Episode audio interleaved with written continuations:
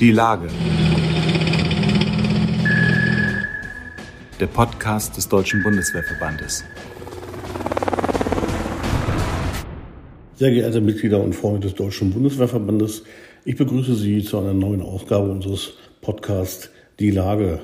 In diesem Jahr geht es alles, oder bei dieser Folge geht es alles um die Flut im Ahrtal. Vor einem Jahr haben unglaubliche Wassermassen das Ahrtal ja, durchspült, überschwemmt, komplett zerstört, alles was am Rande war, Eisenbahnschienen verbogen, Häuser weggerissen, 135 Tote waren am Ende zu beklagen. Der Einsatz der Bundeswehr hat noch viel mehr Leid verhindert, aber er hätte auch eher kommen können, wenn der Katastrophenalarm eher ausgelöst worden wäre. Die Nacht, in der die Flut kam, war grau und schmutzig. So grau und schmutzig wie der Strom, die Ahr, die aus einem beschaulichen Flüsschen zu einem alles mitreißenden Wasser geworden war. 135 Menschen sind allein im Ahrtal von der Flut verschlungen worden, kamen ums Leben, ertranken, wurden erschlagen. Eisenbahnschienen wurden verbogen von den Wassermassen, Bäume wie Streichhölzer umgeknickt. Eine apokalyptische Szene hat sich den Rettern geboten, als sie zum Helfen des Ahrtal kamen. Die Bundeswehr war schnell mit dabei. In dieser Nacht vom 14. auf den 15. Juli 2021, als das Wasser von normal Null auf bis zu 10 Meter kletterte und das Ganze innerhalb von Sekunden. Die Behörden waren gewarnt. Sie haben viel zu spät reagiert. Der Landrat des Landkreises Ahrweiler ist danach abgetaucht ein bitteres Wortspiel in diesem Zusammenhang, aber genauso ist es gewesen. Ich habe wenige Monate nach der Flut Hauptfeldwebel Sven Dittrich, den Hauptbootsmann Stefan Herro und den Oberfeldwebel Dennis dort vor Ort getroffen, dort wo sie im Einsatz waren, in der Nacht in Dernau, in Ahrweiler, wo es heute noch so aussieht, als wenn die Flut gar nicht ein Jahr vergangen wäre, sondern vielleicht erst vor wenigen Wochen durchs Tal gewalzt wäre. Es gibt noch viel zu tun. Die drei erinnern sich noch lebhaft, wie das in der Nacht war. Die Bundeswehr hätte eher helfen können, hätte man sie zeitnah alarmiert. Aber der inzwischen im Ruhestand befindliche Landrat des Landkreises Ahrweiler, damalige Landrat, hat den Katastrophenalarm viel zu spät ausgelöst und somit auch viel zu spät erst den Einsatz der Bundeswehr möglich gemacht. Dass sie noch geholfen hat, äh, damit ist viel Leid erspart geblieben, denn die drei, von denen wir jetzt hier oder mit denen wir jetzt hier im Gespräch sind, allein haben viele Menschen vor dem sicheren Tod gerettet und dabei ihr eigenes Leben aufs Spiel gesetzt. Mein Name ist Frank Jungblut. Ich bin Chefredakteur des Magazins Die Bundeswehr. Also ich bin im Gespräch mit Oberfeldwebel Dennis, der jetzt einfach mal erzählt, wie die, ja, wie das damals war in der Nacht der Nächte, als die Flut kam. Äh, wie das passiert ist und wie die Kameraden da hingekommen sind. Wie ging das los dann? Ja, also angefangen hat das halt. Oder wie habt ihr das eigentlich erfahren, dass die Flut äh, sozusagen anrollt?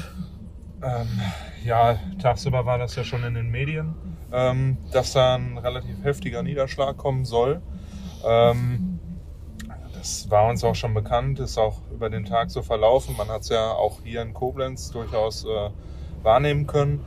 Ähm, letzten, äh, letzten Endes haben wir natürlich unseren Tagesdienst ganz normal versehen. Abends dann auch, ja, manche Kameraden von uns zu Bett gegangen, der mhm. eine oder andere war noch wach.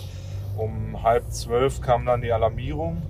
Ähm, da wurden dann zwei Portepes unserer Kompanie ähm, losgeschickt, um alle Teile, die dann halt noch ähm, ja, untergebracht waren, in unserem Unterkunftsblock zu alarmieren will heißen, es waren acht Kameraden, ähm, die quasi in Marsch gesetzt wurden. Da wurde dann an den Stuben geklopft. Ähm, ja, den Leuten wurde gesagt, äh, pack jetzt innerhalb von zehn Minuten alles ein, was du so für drei Tage brauchst. Das heißt, wirklich ja aus dem Schlaf gerissen.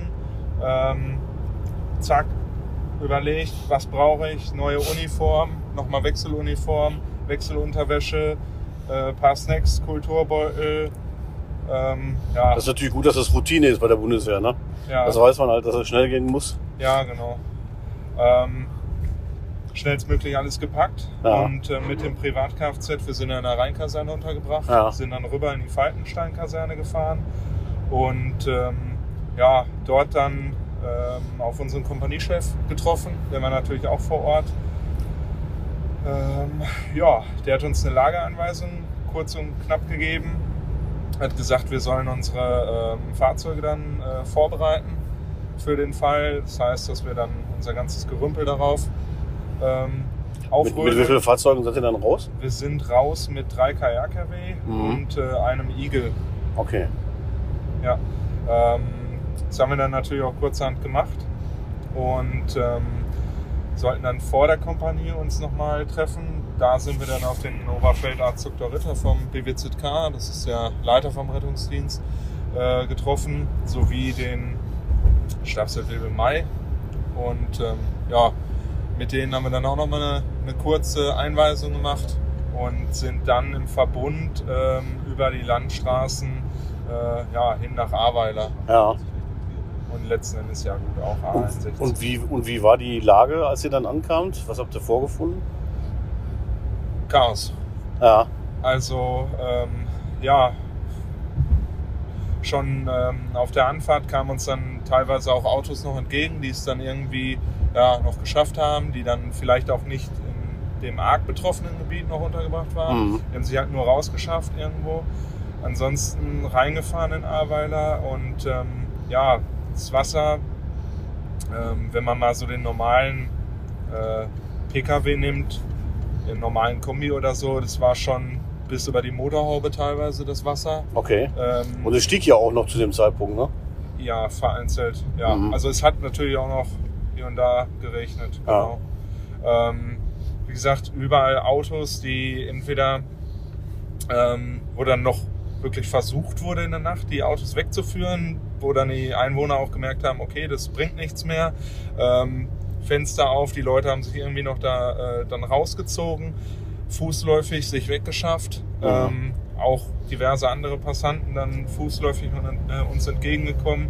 Ähm, andere Autos, ja, die steckten dann mitten auf der Straße fest, weil die Leute dann es auch da nicht mehr geschafft haben. Mhm. Ja. Ähm, genau, und dann sind wir auch erstmal, wo wir dann auch gleich hinfahren werden, äh, zum Cleverfit nach Ahrweiler.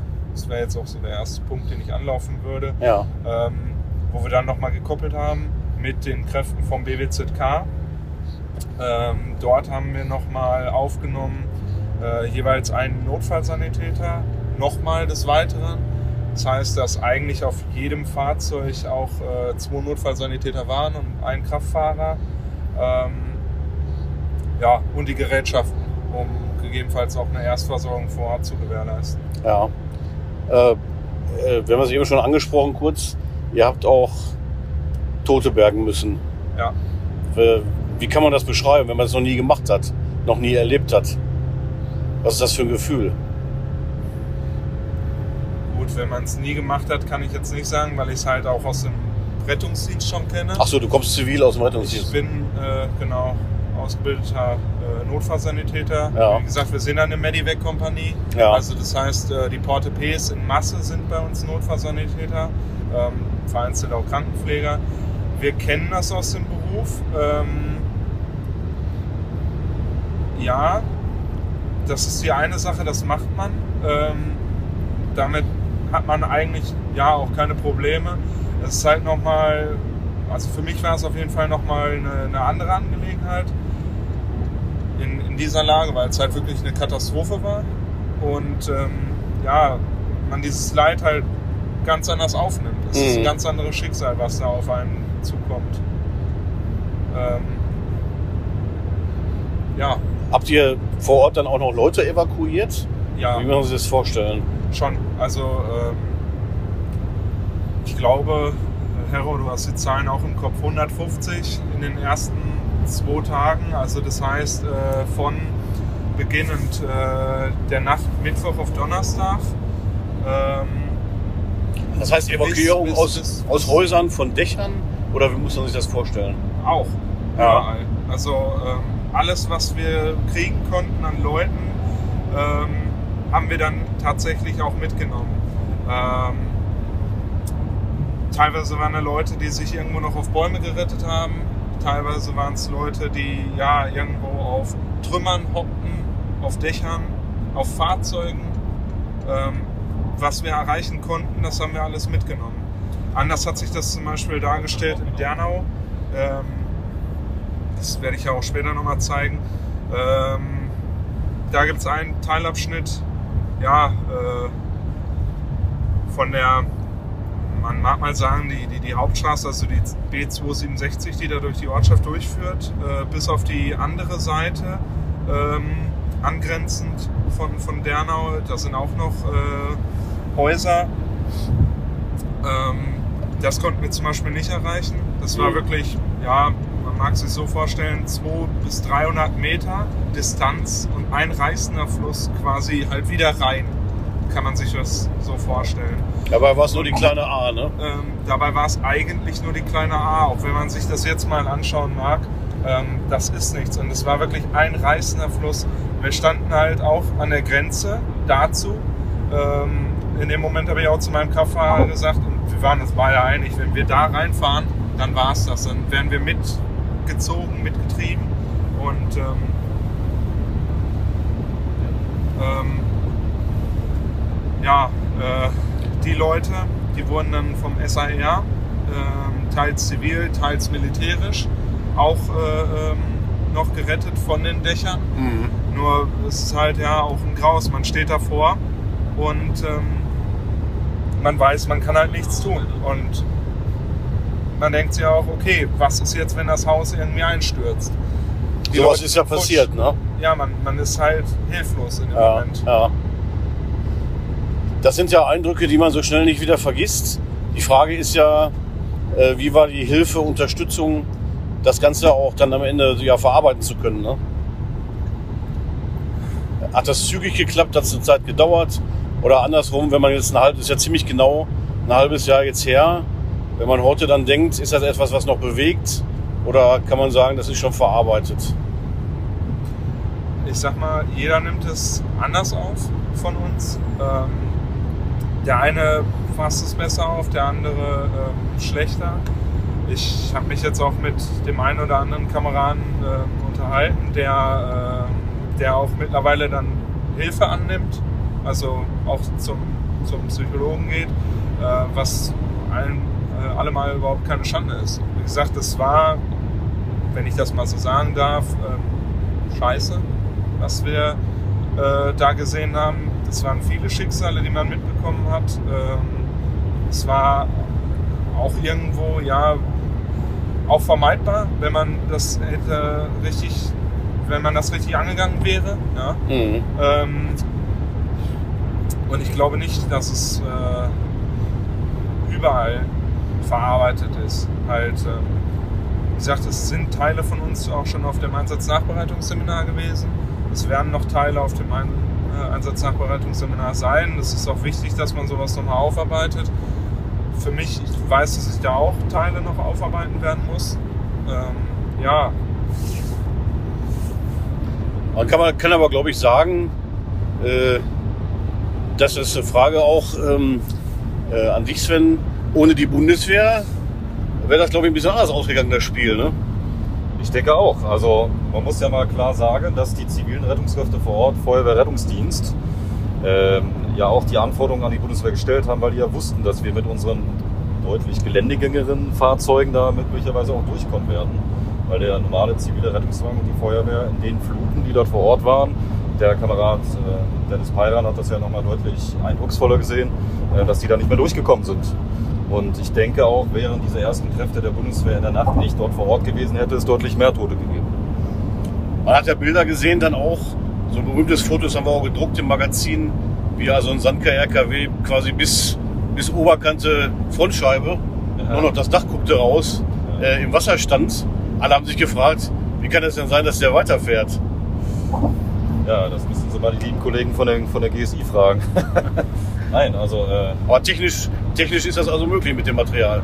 also der KRKW hat eine Wartiefe vorne, jetzt bin ich gerade am überlegen, 1,20 1,20 Meter. 20. Man kann aber auch deutlich tiefer gehen und es war deutlich tiefer. Also ich glaube, ihr wart aber zwei Metern. Roundabout. ich kann dann gleich mal ein Foto zünden. Das funktioniert, aber das Material hat auch sehr, sehr schwer gelitten. Also die Instandsetzung hatte Tage und Wochen lang gut mit den Fahrzeugen zu tun. Äh, Es sind auch einige Fahrzeuge danach abgeschrieben worden, die einfach so stark beschädigt worden sind, nicht nur durch das Eindringen von Wasser, sondern auch das, äh, das Zusammenstoßen mit Treibgut oder mit irgendwelchen anderen Sachen, die ja da durch die hohen Strömungen dann äh, Schäden verursacht haben. Ja. Ja, Also einige Fahrzeuge aus unserer Kompanie werden wahrscheinlich weiterhin irreparabel bleiben. Aber das ist halt natürlich der Einsatz, der dann der das Ganze geschuldet hat. Und das ist dann aber auch okay in so einer Notfallsituation. Dafür ist das Material da. Ne? Ja, richtig. Ja, heute, heute quasi auf den Tag, ein halbes Jahr her. Äh, seid ihr noch mal dort gewesen, vor Ort im Ahrtal? Seitdem oder ist es jetzt das erste Mal wieder? Also ich war noch mal vor Ort, ähm, weil ich auch teilweise noch Kontakt zu den Leuten pflege, Ja. zu einzelnen Familien. Ähm, ja, eigentlich drei, vier Mal war ich noch vor Ort. Das heißt, man spürt auch durchaus die Dankbarkeit der Leute. Ja, Die haben das nicht vergessen. nein. Also zum Beispiel Ende Oktober wurde auch in, in äh, Rech, eine der Ortschaften, wurde auch noch ein äh, Fest für die Helfer veranstaltet. Äh, veranstaltet. Äh, zeitgleich sogar, ähm, das weiß ich auch in Maischoss. Und ähm, die Dankbarkeit ist auf jeden Fall zu spüren. Ja, Aber die war ja auch direkt nach dem Einsatz noch zu spüren. ne? Wir waren ja nicht nur drei, vier Tage da, wir waren über mehrere Wochen dort. Haben ja dann auch noch bei den Aufräumarbeiten teilweise geholfen, die sanitätsdienstliche Absicherung für die restlichen Bundeswehrkräfte gemacht, die ja genau wie wir sich dann in den Tagen dann äh, aus Gesamtdeutschland auf den Weg gemacht haben, wie zum Beispiel Pioniere, Instandsetzer, äh, Versorger, die dann vor Ort dann noch einiges an Arbeit geleistet haben. Ja, Wie viele Wochen wart ihr dann insgesamt dort im Einsatz? vier, sechs, sechs. Sechs Wochen, ja. Ist dann wahrscheinlich auch einer der größeren Einsätze gewesen in den letzten Jahren, ne? Was Ja. Nothilfe angeht auf alle Fälle. Ja. Hat einer von euch auch äh, im Ausland äh, Auslandsverwendung gehabt, Afghanistan oder so? Ja. Ja.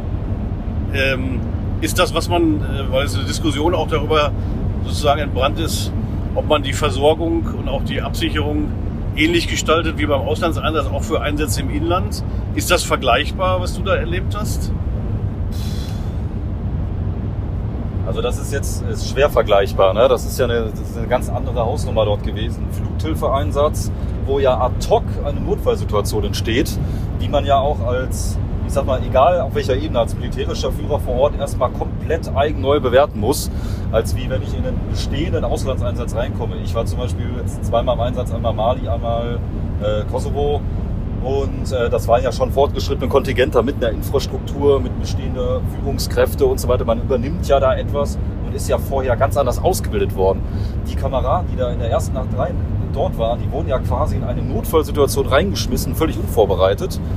Ähm, Im Prinzip nur mit ihrem eigenen Körper und ihrer Ausbildung zum Notfallsanitäter, die ja medizinisch qualifiziert, aber mit den ganzen Eindrücken dort vor Ort, mit dieser, dieser Gesamtsituation. Ne? Da sind Menschen, die man retten und bergen muss. Dafür ist normalerweise die Feuerwehr ausgerüstet und dort, und selbst die kam ja doch nicht weiter, ist das nochmal eine ganz andere Situation. Und ich denke schon, dass äh, solche Dinge immer wieder kommen werden in Deutschland. Äh, sei es jetzt Flughilfeeinsätze, äh, sei es äh, Stur, sei es Terroranschläge zum Beispiel, wo die Bundeswehr der Amtshilfe sicherlich auch in den kommenden Jahren immer wieder gebeten wird. Gerade jetzt, wo die, wo die Bevölkerung auch weiß, dass die Bundeswehr da ist und das auch macht, ähm, sollte da natürlich irgendwie auch eine Krisenvorbereitung mal stattfinden auch vor allen Dingen auch eine Verbesserung des Materials. Man kann also im Prinzip sagen, wenn man das einordnet, äh, so ein Einsatz wie im Ahrtal ist am Ende sogar fast ein bisschen härter als ein Auslandseinsatz, weil es eben akut ist. Ne? Richtig. Vielleicht nicht direkt von den Gefahren. In einem Auslandseinsatz droht halt immer noch die Gefahr, dass man vielleicht erschossen wird oder angesprengt wird. Äh, dort droht halt jetzt die Gefahr, dass man zum Beispiel sich unter Einsatz seines Lebens so bemüht hat, dass man dann ertrinkt. Ja, aber es sind ja andere Dinge, die man da macht ne? und andere Gefahren, die da lauern. Und äh, der körperliche und geistige Einsatz ist ja auch nochmal ein ganz anderer, weil es halt vor allen Dingen auch unvorbereitet kommt. Ist das auch ein Eindruck, äh, den du damals erlebt, so, so empfunden hast? Dass es eben dieses akute, jetzt geht's los, die Lage ist da, man ist gar nicht vorbereitet? ja, man kann halt nicht auf die Lage vorbereitet sein. Wie, wie soll ich mich darauf einstellen im Vorfeld? Ähm, ich kann keine Flutkatastrophe irgendwo simulieren. Ja? Ähm, man wird halt wortwörtlich ins kalte Wasser geworfen. Ne? Ähm, ich will aber halt nochmal, wie gesagt, das war jetzt auch nochmal so die, die, die persönliche Meinung, auch von einem Kameraden gerade, aber auch ich habe mich zum Beispiel mit anderen äh, Kameraden unterhalten, die auslandserfahren sind, die auch gesagt haben, dass das, was sie dort erlebt haben, ähm, auch nochmal ja, irg irgendwo eine Stufe drüber ist, weil ähm, A, das Ausmaß der Zerstörung, B, man, äh, man versteht die Leute und man kriegt dieses Schicksal halt auch viel eher mit. Ja?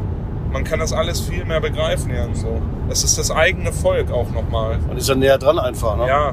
Und ähm, ich kenne auch den, ähm, ich weiß von, von auf jeden Fall einem Kameraden, der da auch Familie verloren hat.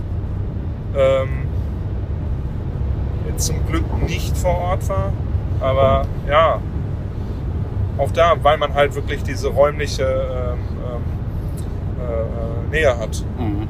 von Koblenz aus. Das war um wie viel Uhr dann in der Nacht? Das war roundabout ähm, Viertel nach eins. Mhm. Ja, Viertel nach eins, sagen wir mal so circa rum. Du hast es eben erzählt, äh, Sven, dass hier, also wir sind gerade an der Feuerwache vorbeigekommen, dass hier also ganze Feuerwachen, äh, äh, Noteinsatzzentralen weggespült worden sind, die Fahrzeuge gleich mit. Ähm, das ist natürlich auch für die Hilfeleistung ein echtes Problem gewesen. Ne? Ja, absolut. Also trotz dessen sie wahrscheinlich nicht mit diesen Fahrzeugen groß hätten helfen können in der ersten Nacht oder den ersten zwei, drei Tagen, weil die selber nicht mehr durchkamen, war es natürlich auch langfristig dann ein Problem, weil wenn so eine Feuerwache komplett weg ist, ist halt auch der Brandschutz nicht mehr gegeben in diesem Ortsteil. Und mal eben so eine 700.000 Euro teure Drehleiter nachzubeschaffen, geht halt auch nicht innerhalb von sieben Tagen. Das ist richtig. Ähm, und den Rettungsdienst hat es ja auch betroffen. Er musste, ich, ich weiß zum Beispiel, ich habe zwei Bekannte, die auch hier in Ahrweiler wohnen und auch ich bin Notfallsanitäter und habe ja noch Bezug zu diesem Bereich, noch im Zivilen fahre ich noch ein bisschen nebenbei.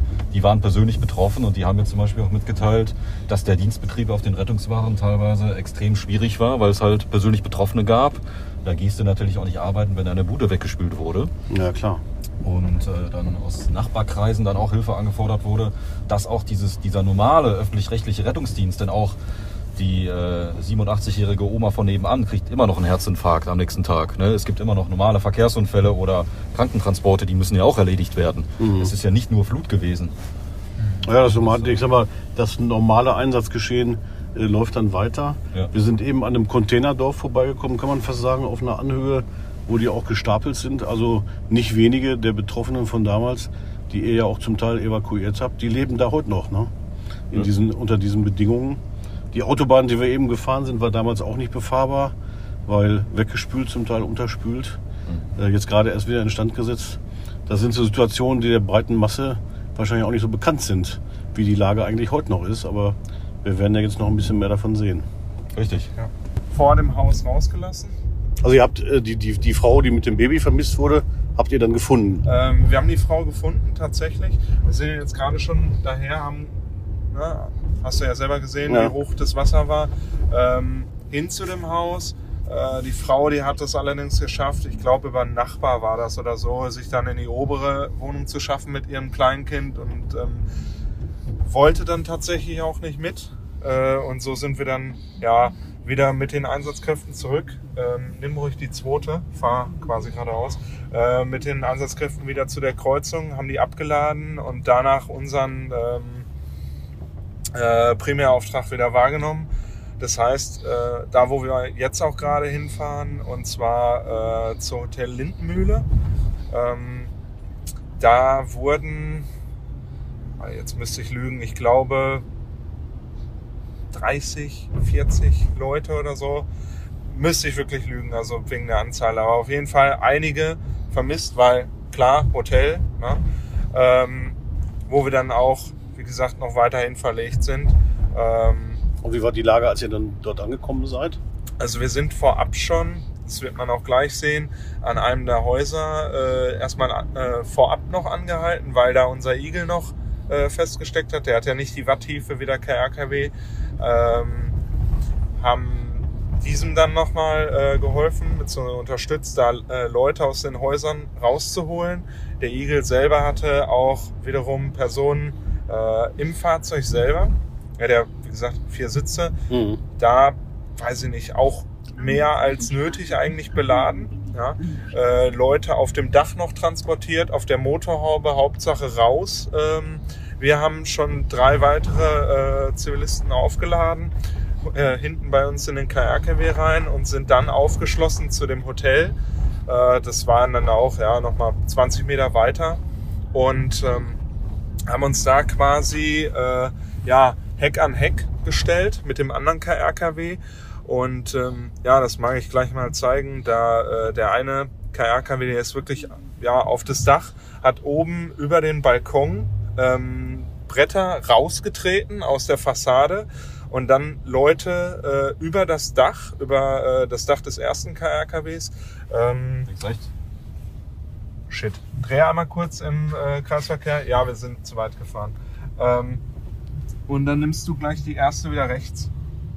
Dann über, äh, über das Dach des äh, ersten KRKWs ähm, hier runtergeholt, hier rechts und äh, aufgeladen in das, in das Heck äh, unseres KRKWs. Unten noch eine Leiter äh, aufgestellt, damit die Leute auf die Sprossen treten können. Normalerweise kann der KRKW beladen werden mit ähm, ja, vier Patienten liegend, respektive sitzen, sit, äh, sieben sitzend oder halt Variationen davon. Wir hatten in dem ersten Turn, ähm, halt mal kurz hier, weil genau hier war das gleich mit dem Haus. Ähm, mir mal Lichthupe. Ja, ja, der hat schon. Jetzt mal kurz gucken, mit Lindenmühle. Da ist die Lindenmühle, fahren wir gleich mal links. Ähm, Zur Lindenmühle? ja, haben wir äh, 14 Leute in dem KRKW drin gehabt, äh, plus zwei Hunde, plus drei Katzen. Und Hauptsache, die Leute kommen da raus. Ja, also in letzter Sekunde quasi. Ne? Sollen wir hier mal Genau. stehen bleiben? Äh, ja, hier war das mit dem Haus. Wir sind am Hotel Lindenmühle in Ahrweiler, wo in der Nacht, als die Flut kam, die Bundeswehr ja, Menschen vom Balkon quasi in letzter Sekunde gerettet hat.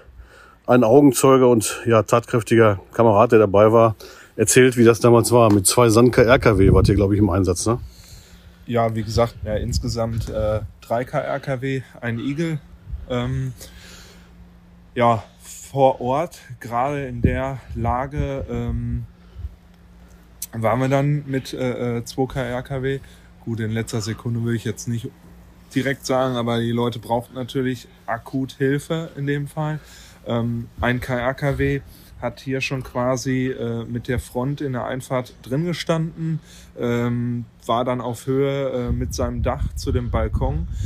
Äh, wir sind aufgeschlossen, nachdem wir zuvor noch andere Passanten ähm, vorher in der Straße äh, ja, gerettet haben. Wie hoch stand das Wasser dann zu dem Zeitpunkt, als ihr hier angekommen seid? Das Wasser, äh, ja, Bauchnabelhöhe, etwas darüber äh, vereinzelt noch. Und ähm, ja, die Kameraden sind halt aufs Dach gestiegen, haben dann oben die, die Sprossen, wie man da sieht, rausgetreten, äh, beziehungsweise rausgezogen dann auch, sodass die Passanten dann durch dieses kleine Schlupfloch raus konnten und über das Dach von äh, den ähm, KRKW von meinen Kameraden ähm, sind die dann, wir haben eine relativ kleine Lücke geschlossen mit äh, dem Heck unseres KRKWs zu dem Heck des anderen KRKWs und äh, haben die Leute dann ja auf der Kante absitzen lassen, haben die dann runtergeholt, ähm, entgegengenommen, respektive wir hatten noch äh, Leitern, welche wir von der äh, äh, Feuerwehr ja, gestellt bekommen haben, haben wir dann unten noch hingestellt als Sprosse. Ähm, und ja, den KRKW voll beladen. Also äh, normalerweise vier Patienten liegend, sieben sitzend. Und äh, ja, letzten Endes hatten wir 14 Personen drin, plus zwei Hunde, plus drei Katzen und Hauptsache schnellstmöglich raus. Wir stehen an einem Mehrfamilienhaus. Davor, ja, heute fließt gemächlich ein kleiner Ablauf oder Bach mit einer, sogar mit einer Wassermühle. Zwei Mehrfamilienhäuser. In der Nacht, als die Flut kam, war das aber alles anders, wie wir jetzt vom Augenzeugen hören. Ja, wie gesagt, zwei Häuser. Ähm, ich hatte vorne an, ähm, an der Front des Hauses schon einen äh, Passanten, respektive zwei Passanten, äh, gehört, die gesagt haben, dass äh, rückwärts des Hauses auch noch zwei äh, Leute sein sollen, die Hilfe benötigen. Äh, Ähm, also habe ich meinen Kraftfahrer rückwärts ransetzen lassen. Vor uns befindet sich ja diese kleine Brücke. Ähm, auch hier, wie gesagt, Wasser wieder Bauchnabel ähm, tief.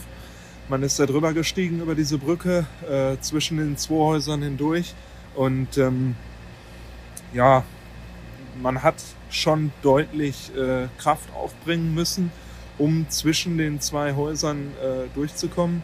Gerade weil auch da noch ja, die Zeichen der Flut äh, äh, ja, deutlich sichtbar waren. Man hatte echt Probleme damit, nach hinten zu kommen. Ähm, hat dann vorgefunden, wie gesagt, zwei Passanten, eine ältere Dame, ich schätze mal um die 60, die hat sich auf dem Fliesentisch äh, auf der Terrasse gerettet. Ähm, der Mann ähm, auf dem Vorsprung und ähm, ja, so bin ich erstmal hin, habe zuerst die Dame von dem Fliesentisch runtergeholt, bin über diesen Vorsprung äh, drüber und mit der äh, Dame dann hin zum äh, KRKW, wo natürlich dann vorher ja, Türen schon aufgemacht äh, waren, um die Leute dann einzuladen. Ähm, ja, wie gesagt, es war schon deutlich anstrengend. Man wusste jetzt nicht, rutscht die Frau weg, man macht vielleicht einen falschen Schritt oder so, man konnte ja nichts sehen, rutscht man komplett weg. Äh, da sie im Wasser gelegen, ne? Ja, im Wasser gelegen, werden dann abgetrieben. Ähm, man musste natürlich auf sich und auf die Leute aufpassen. Ähm, nachdem ich sie dann aufgeladen habe, das gleiche Schauspiel mit, äh, mit dem älteren Herrn, auch zwischen ja, 60 und 70 der Mann, also auch nicht mehr so gehfähig. Ähm, und dann auch wieder mitgenommen, aufgeladen. Ja, man, man denkt äh, in dem Moment gar nicht groß darüber nach, was so alles die Folgen sind. Jetzt im Nachhinein wie gesagt, man, man hätte irgendwo falsch auftreten können, man hätte selber weggespült werden können, die Leute hätten weggespült werden können. Man weiß nicht, was sich an Treibgut äh, noch im Wasser befindet, ähm, ob irgendwo offene Leitungen sind. Das sind alles Dinge, worüber man jetzt im Nachhinein nochmal wirklich nachdenkt. Aber in der Situation selber handelt man eigentlich nur noch. Okay. 15, 15 Jahre äh, war, war der Junge so circa das Ehepaar 40, 50 rum Hilfe geschrien. Wir mussten uns zuerst entscheiden, ob wir halt das Haus da vorne zuerst annehmen oder das hier. Dann haben wir uns natürlich entschieden, okay, na, klar, vollkommen klar, die Leute aus der Baumgruppe reingefahren, mit dem Heck an die Mauer dran gesetzt. Mein Kraftfahrer und ich abgesprungen von dem Fahrzeug, über die Mauer gestiegen. Hier, wie gesagt, über die Mauer links drüber irgendwo über den ganzen Bauschutt drüber gestiegen und die Leute gepackt und äh, einzeln rübergeführt zusammen. Ähm, ja, dann hat mein Kraftfahrer schon gesagt, Dennis, geh mal hinten mit rein. Ähm, ich glaube, die brauchen uns jetzt. Ja. Und dann hatte hatte sie mir erzählt, also dass die Eltern, ich denke mal, es waren ihre Eltern, weil er hatte sich noch so ein bisschen mit damit befasst, okay, das ganze Hab und Gut ist weg. Wir sind in Dernau. Hier an der alten Kirche war sozusagen der Treff- und Sammelpunkt für die Rettungskräfte der Bundeswehr. Und Stefan erzählt jetzt mal, ja, wie das war in der, in der Nacht hier und wie ihr das Gemeindehaus quasi dann okkupiert habt, um einen zentralen Punkt zu haben. okkupiert ist ein gutes Wort. Ja, tatsächlich hatten wir, ähm, wir haben mit den Ortskräften hier vor Ort, das war eine Feuerwehr, die selber in Dernau nicht ansässig war. Also die waren auch tatsächlich unkundig hier. Mit der haben wir hier angefangen zu arbeiten, ähm, haben uns quasi auf dem Dorfplatz vor der Kirche äh, unsere Leitstelle oder den zentralen Ausgangspunkt äh, eingerichtet, von dem wir aus in, in alle Seitenstraßen und sowas mit den, mit den Fahrzeugen ausgeschwärmt sind, um zu prüfen, ob noch Leute in den Häusern sind, wo wir Leute rausholen müssen, beziehungsweise äh, ja, helfen müssen, äh, dieses Haus halt zu verlassen. Weil tatsächlich ungefähr 40 Meter von dieser Stelle entfernt fing das Wasser an, also fing die, die A an. Man muss sich ja diesen, diese kleine A dann vorstellen, wie einen reißenden Strom, der 10, 20 Meter breit ist plötzlich. Ja, tatsächlich. Und von dort aus haben wir dann auch, weil tatsächlich die, die Hilfeleistung der Menschen unfassbar war. Selbst am, am, also in der Nacht selber noch nicht, aber am, am nächsten Tage, am frühen Nachmittag fingen die Leute aus den höher gelegenen Ortschaften an, hier Hilfsgüter runterzuschaffen, Frischwasser, Lebensmittel, Sachen.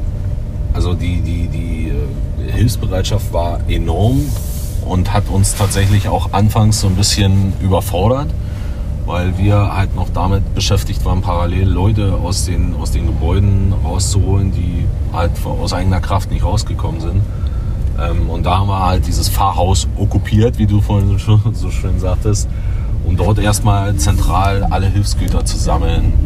Die Stabsunteroffizierin Anna Stupp und der Hauptfeldwebel Michael von Ahlen, beide Soldaten in der Sanitätsstaffel Einsatz aus Köln waren, waren in der Nacht, als die Flut kam, in Erftstadt unterwegs, in der Nähe der Burg Blessem, wo eine Kiesgrube am Rande des Ortes ist, drohten die Wassermassen die Burg Blessem komplett wegzuspülen. Viele Häuser wurden zerstört und die beiden waren zwei von mehreren Helfern, Kameradinnen und Kameraden der Bundeswehr, die in der Nacht Schlimmeres verhindert haben, in Erfstadt äh, rund um die Burg Blessem, haben dort Leben gerettet und Menschen aus größter Not befreit.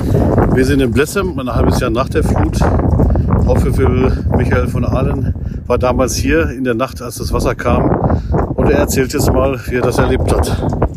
Ja, also äh, wie schon einmal äh, erwähnt im Vorgespräch, stand unser Hauptauftrag hier im Lessem den Tag über, am äh, Donnerstag hier die Zivilbevölkerung zu evakuieren, was uns auch in Großteilen des Ortes auch gelungen ist. Es gab äh, einige Bereiche, und dann haben wir jetzt auch hier, wo wir gerade stehen, wo das auch mit unseren Fahrzeugen nicht mehr möglich war, weil äh, ja, das Wasser dort einfach zu hoch war, beziehungsweise die Strömung einfach zu groß war. Wie war die Lage und hier am Rand dieser Kiesgrube, die man hinter uns sieht? Wir haben das ehrlich gesagt an dem Tag gar nicht so mitgeschickt. Zwar über die Feuerwehr ähm, dort die Informationen, dass hier quasi was im Gange ist, aber hier in diesem Bereich gerade selber, ähm, ja, hier kamen wir quasi nicht hin. Da haben wir von vornherein gesagt, das ist hier im Bereich äh, ja, so, eine rote, so eine rote Zone quasi für uns, weil es einfach für uns auch äh, ja, zu gefährlich halt erschien. Und ähm, ja, dann haben wir dort, äh, oder haben wir hier tagsüber die Zivilbevölkerung evakuiert, so gut es halt eben ging. Und, ähm, Wie war die Situation da? Also wo, wo, woraus, aus welcher Lage muss man die Leute befreien? Ach, das war verschieden. Also meistens ging es halt darum, dass, äh, ja, dass wir Personen hatten, auch, ähm, ja, die auch schon ein bisschen älter waren, wo das einfach auch problematisch war, auch durch, wenn die, das Wasser gar nicht so hoch stand, die einfach diesen Ort nicht verlassen konnten. Es waren teilweise Personen dabei, ähm, ja, die nicht mehr oder eingeschränkt gehfähig waren, die wir dann halt auf der Trage mit unserem Zootonner dann hier rausgefahren haben. Das war wirklich höchst, äh, höchst unterschiedlich. Ja, man hat auf jeden Fall gemerkt, dass ähm, ja, man einfach, oder hier auch generell, ähm, mit dieser Situation, dass ja, das halt sehr überfordernd war für viele. Ne? Also wir haben auch oft die Frage bekommen, ähm, ja, wie hoch das Wasser denn noch steigt. Wir haben auch noch gemerkt, dass die äh, Menschen natürlich auch nicht aus ihren eigenen Häusern raus wollten. Ähm, ja, und nachts kam es dann halt dazu, dass wir äh, kurz irgendwie ruhen konnten, äh, ungefähr eine halbe, dreiviertel Stunde lang, bis wir dann, äh, ja, ich sag mal, schwer zu beschreiben, wie so ein Fauchen wahrgenommen haben.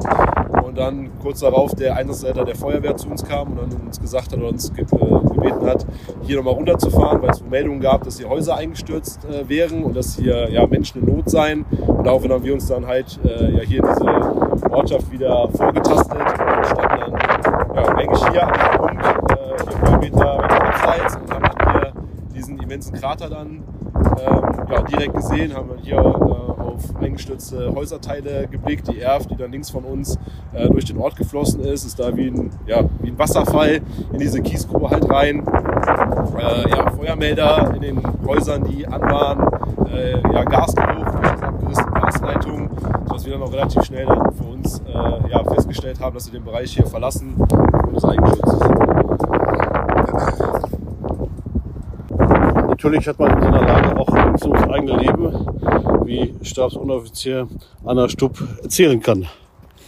Ja, also in der Situation war es natürlich so, dass man handeln muss und reagieren muss und natürlich die Angst oder Furcht auch so ein bisschen versucht zu verdrängen. Aber irgendwo ist es einem natürlich schon bewusst, dass wenn man ähm, ja auch so den Abgrund sieht und auch ähm, das Steigen des Wassers bemerkt, dass äh, ja das für einen selber auch gefährlich werden kann. Und äh, vor allem, wenn man dann natürlich äh, keinen Kontakt zu den Kameraden hat. Also wir hatten ja keinen Funkkontakt zu den anderen. Wir wussten teilweise nicht, wo die anderen Trupps sich befunden haben. Und ähm, ja, man dann nicht weiß, was ist los. Ähm, passiert einem selber eventuell noch was, komme ich jetzt da durch mit dem Fahrzeug, sacke ich eventuell ab. Das hatten wir an mehreren Stellen auch, dass wir einen unklaren Untergrund hatten ähm, und teilweise uns festgefahren haben oder das Wasser an den Türen so ein Stück weit reingekommen ist. Und äh, ja, da hat man definitiv auch Angst um sein eigenes Leben. Aber jetzt in meinem Fall habe ich es eher so empfunden, dadurch, dass wir nicht wussten, was mit den anderen Leuten war,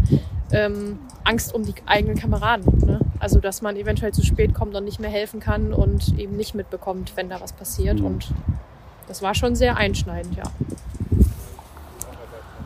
Vielen Dank.